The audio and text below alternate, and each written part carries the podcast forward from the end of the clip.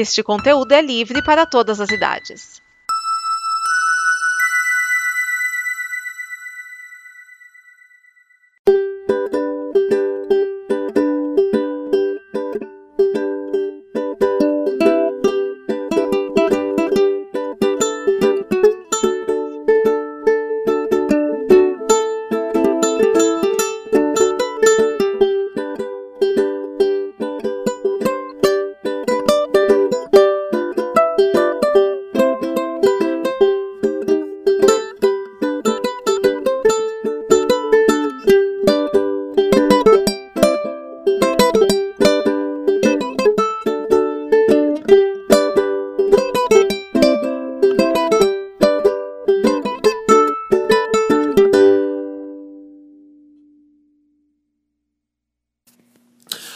Olá!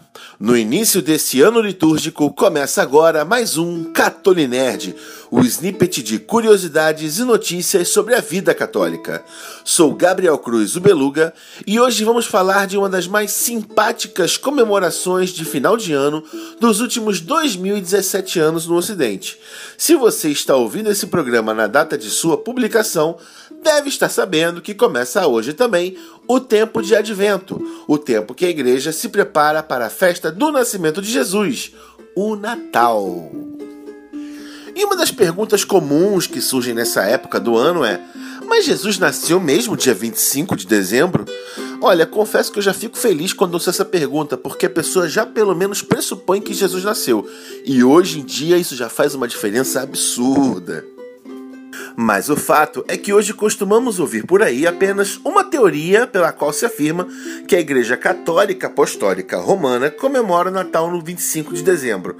E aqui falo da Igreja Católica Apostólica Romana porque, em geral, as igrejas do Oriente têm o costume de comemorar o Natal em outra festa, na Epifania, no dia 6 de janeiro, no dia de Reis.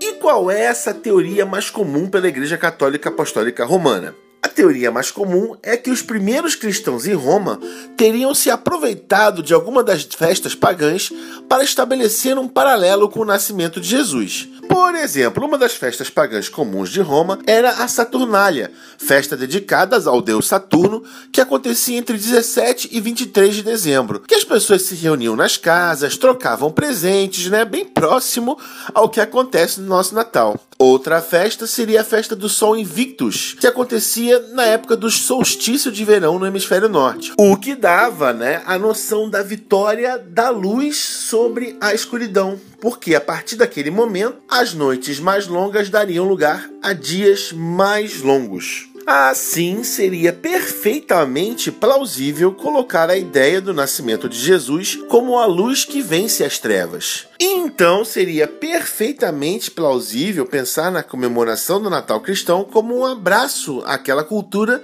que aquele novo povo estava inserido. Lembra da passagem de Paulo lá diante do templo grego ao Deus desconhecido, onde ele dizia que ele estava indo falar daquele Deus ali, ao invés de combater as culturas pagãs, era comum ao cristianismo aproveitar muito mais os elementos dela para propagar a sua própria fé. Isso também aconteceu na Irlanda com São Patrício e poderia perfeitamente ter acontecido, como muito se acredita e se propaga nessa ideia, né, na época lá do Império Romano. Só que tem algumas coisas curiosas, como por exemplo, o fato do 25 de dezembro já ter sido comemorado no ano 204 depois de Cristo, e a festa do Sol Invictus teria sido instaurada pelo imperador Aureliano em 274, ou seja, 70 anos depois do relato mais antigo que temos de uma comemoração natalina cristã. E sobre a ideia da Saturnália, por exemplo, ela acabava dia 23, dois dias antes. Será então que existe alguma outra possibilidade, além dessa questão do paganismo, que eu vou deixar claro, não é impossível que tenha sido, tá? Mas será que é a única? Vamos um pouquinho mais além? Bom, existem alguns estudos partindo da própria Sagrada Escritura que nos permitia chegar ao 25 de dezembro como uma provável data de, do nascimento de Jesus. E um desses estudos é do professor Shemanahu Talmon, da Universidade Hebraica de Jerusalém. Ele parte esse estudo a partir da passagem de Lucas, no capítulo 1, dos versículos de 5 a 13, quando ele conta do nascimento de João Batista, logo exatamente na introdução do capítulo, onde ele apresenta Zacarias, pai de João. Nos dias de Herodes, rei da Judéia, houve um sacerdote chamado Zacarias, da classe de Abias. Sua mulher, descendente de Arão, chamava-se Isabel. Ambos eram justos diante de Deus e, de modo irrepreensível, seguiam todos os mandamentos e estatutos do Senhor.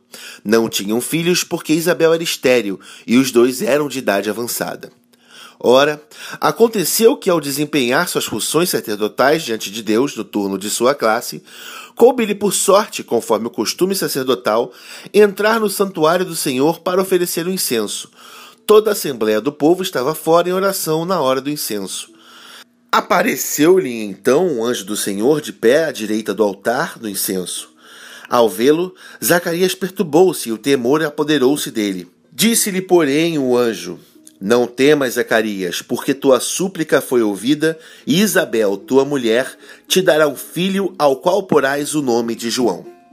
Essa passagem então se refere aos pais de João Batista, primo de Jesus. Uh, e aqui na nossa notinha de Jerusalém, né, na Bíblia de Jerusalém, a Bíblia do Nerd, como eu já falei anteriormente, tem uma parte que é muito interessante. No versículo 8 começa com: Aconteceu que ao desempenhar as funções sacerdotais diante de Deus no turno de sua classe, e a notinha de rodapé diz o seguinte: cada classe de sacerdotes desempenhava esse serviço durante uma semana. Então aqui precisamos entender Zacarias, marido de Isabel, pai de João Batista, João Batista, primo de Jesus Cristo. Zacarias então era um sacerdote na sociedade judaica. E a casta sacerdotal de Israel se dividia em 24 classes, da qual Zacarias fazia parte da oitava, de Abias. E essas classes se revezavam nessa ida ao templo. O professor então com a ajuda de alguns documentos, reconstruiu o calendário e chegou a uma provável data dessa passagem de Lucas, que aconteceria entre os dias 23 e 25 de setembro, época que comemoram a concepção de João Batista.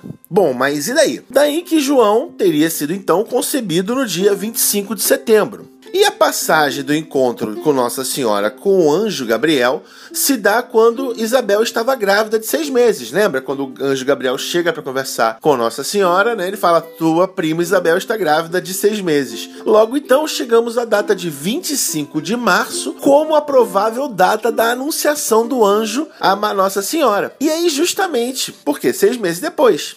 E se você soma nove meses depois de 25 de março, chegamos então à data de 25 de dezembro. Data então que Nossa Senhora teria dado à luz a Jesus Cristo. Claro que existem vários questionamentos sobre a pesquisa, a história dos relatos que, por exemplo, era inverno e a passagem de Lucas relata uma coisa mais primaveril, mas tudo bem que, por outro lado, a gente estava numa latitude que poderia não ser um inverno tão rigoroso. Mas, gente, vocês querem saber qual é a diferença para um católico saber se Jesus nasceu ou não de fato 25 de dezembro?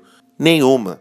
Porque só a ideia de Deus ter se encarnado, só a ideia de Deus se ter feito homem já é tão fantástica, tão fantástica que não importa se é agora, não importa se é daqui no dia 6 de janeiro, que é o dia de reis, que o pessoal uh, do Oriente comemora. O, o, fato é, nós temos uma data para comemorar a ideia de que Deus se fez carne, a ideia de que Deus nasceu para viver junto de nós. E isso é muito mais sensacional do que a ideia de que se é 25 de dezembro ou se não é. O importa é que o Verbo se fez carne e habitou entre nós como diz a passagem de Lucas, como diz a oração do Ângelos. E é com esse desejo de encontro com o Senhor, de encontro pessoal com o Senhor, que eu encerro esse Catolinerd, o snippet de curiosidades sobre a vida da Igreja Católica. Eu sou Gabriel Cruz, o Belug, e espero que você tenha gostado desse episódio, assim como a ideia do Catolinerd, né? Esse é o último Catolinerd do ano, e eu aproveito para te desejar um feliz e santo Natal e um 2018 de grandes realizações. Não deixe de dar seu comentário ou de sugerir ideias ideias para o nosso programa aqui, tanto pelos nossos contatos da Combo como pelas redes sociais, e também compartilhe o programa, afinal de contas,